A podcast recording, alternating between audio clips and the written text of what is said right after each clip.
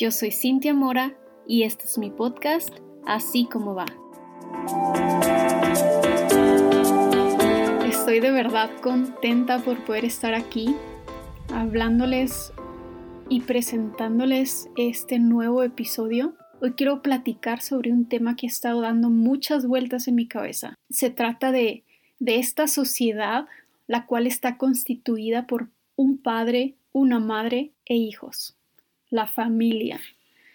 Yo sé que la mayoría de nosotros vivimos o venimos de una familia diferente. Sé que todos tenemos conceptos de la familia diferentes, tenemos expectativas distintas acerca de lo que es la familia. Sé que muchos venimos de algunas caóticas, otras familias lindas o tranquilas, pero sí, la mayoría venimos de un núcleo familiar y, ¿saben? Analizando y pensando en todo esto, me doy cuenta que esta gran idea de la familia provino de Dios. Podemos leer la Biblia que desde Génesis Dios inicia con una pareja, con Adán y Eva, Dios los pone en el huerto del Edén, les da ciertas reglas, ya conocemos toda esa historia, son sacados de ahí, procrean a su primer hijo que es Caín y así le seguimos. Podemos leer que también Dios le dio mucha importancia a, a la genealogía, a de dónde provino cada persona, de dónde salió cada, cada cual.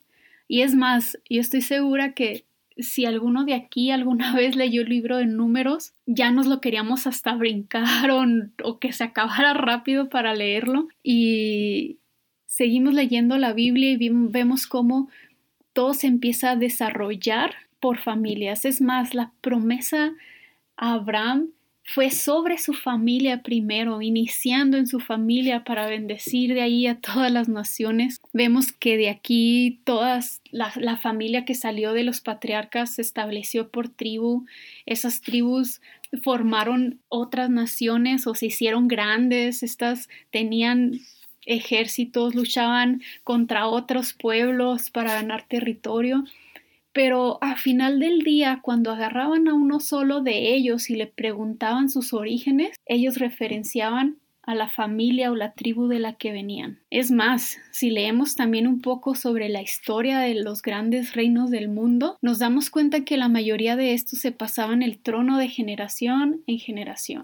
La grandeza y la gloria se heredan. Pero ¿sabes qué otra cosa se hereda también? Las maldiciones los malos hábitos, las malas costumbres. Podemos toparnos con alguien súper difícil de tratar y decimos, ah, es que esta persona tal vez no recibió amor en su familia cuando era pequeño. Nos podemos topar con una persona agresiva y concluimos que de seguro en su familia hubo una imagen masculina con este mismo problema de agresividad. Vemos una persona con problemas de adicciones y estamos seguros de que en su familia también hubo alguien con esta situación. Llegamos incluso a normalizarnos. Ah, es que es normal. En su casa así creció y así se dieron las cosas. También ocurre en nuestra vida diaria. Tal vez no tenemos una adicción o un problema de esto, pero hay patrones dañinos que a veces estamos repitiendo, hay hábitos de los que no podemos despegarnos y cuando empezamos a tratar todos estos detallitos, nos damos cuenta que todo nace desde el núcleo familiar. ¿Y sabes por qué? Porque la familia es la base de todo.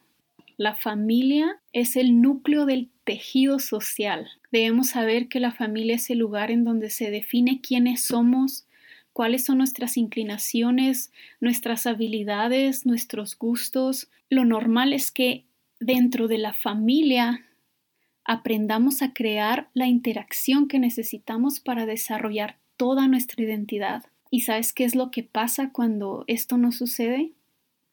Se crea un conflicto. Hoy en día estamos viviendo una época difícil para la familia porque aún tomando todos estos puntos que, que ya hablé, si podemos poner en una balanza la situación social que estamos viviendo, los movimientos feministas extremos que quieren erradicar al hombre, el movimiento LGBT, si lo pensamos bien, todo esto está atacando directa o indirectamente a la familia. Y yo creo que para no caer en esto debemos saber y estar conscientes de que el rol de cada uno de los géneros es importante. El hombre y la mujer aportan algo que el otro no tiene. A esto es a lo que Dios se refiere con la ayuda idónea.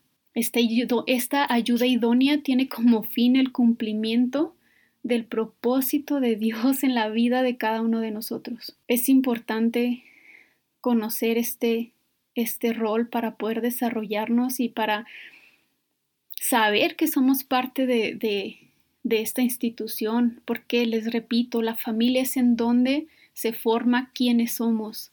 Es donde aprendemos sobre lo bueno y lo malo. Es donde el hombre conoce su rol, el cual le va a enseñar su papá y lo va a reforzar su mamá. Es donde la mujer va a conocer su rol, el cual también le va a enseñar su mamá y su papá lo va a reforzar. Porque la forma en la que nos relacionamos con mamá y papá es la forma en la que nos, nos relacionamos en la sociedad. Es importante retomar la importancia de la familia y es importante que defendamos la familia. Sé que tal vez muchos aquí no tienen un ejemplo, tal vez no tienen un papá, una mamá, o tal vez sí lo tienen, pero no puedes contar con ellos. Quiero que, que conozcas este salmo que para mí ha sido de gran ayuda.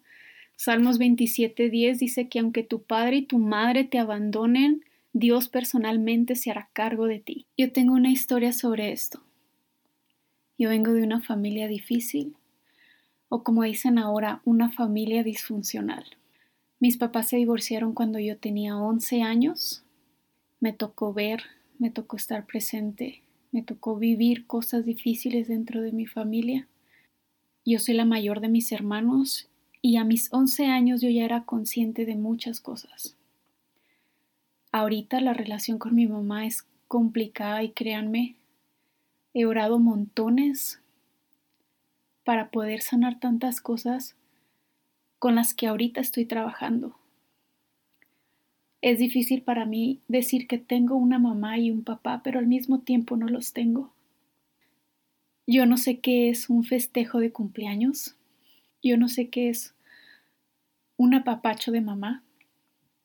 Yo no sé qué es que tengas un problema y puedas correr a los brazos de tu mamá. Y justamente en esto es en donde esa promesa se ha cumplido en mi vida. A los 11 años mis papás se divorciaron, pero ellos mismos me presentaron a la iglesia. Y en la iglesia he encontrado a esa mamá, en muchas mujeres que han cuidado de mí, que me han apapachado y que me han abrazado cuando yo más lo he necesitado. En la iglesia he encontrado papás, también en muchos varones que han cuidado de mí y que me han defendido de situaciones, de personas y que me han mostrado la imagen de un padre. En la iglesia he hallado la familia que Dios desea que se referencie en mi vida, así que yo te puedo asegurar que esta promesa es real si tienes amigos cercanos, estoy segura que muchos de ellos están siendo una familia para ti. Sé que ha habido en tu vida muchas personas que han estado allí tendiéndote la mano y que se hicieron cargo de ti en algún momento. Yo en lo personal agradezco a Dios por esta promesa porque ha sido, de verdad, ha sido real en mi vida. Dios ha puesto en mi vida papás que me han enseñado el camino y me han protegido Dios ha puesto enfrente de mí mamás que han cuidado de mí, que me han amado, se han hecho cargo de, de, mí, inclusive en situaciones súper difíciles. Dios ha puesto hermanos y hermanos que han estado allí para mí y yo soy consciente que la responsabilidad de hacer las cosas mejores para mi futuro es mía. La responsabilidad de tu familia es tuya. La responsabilidad de cumplir con nuestro rol individual es de cada uno de nosotros podemos cambiar, de verdad. No tenemos la obligación de repetir los mismos patrones que nos enseñaron nuestros padres. Sepamos retener lo bueno y desechar lo malo. Tenemos el derecho a vivir plenos dentro de los lazos familiares. Tenemos el derecho a desarrollarnos en medio del amor y la comprensión y el respeto Somos responsables de cuidar la familia, somos responsables de cuidar y proteger el núcleo del tejido social. Somos responsables de buscar cuál es el modelo que Dios estableció y vivirlo. La familia es importante, vamos a luchar por ella.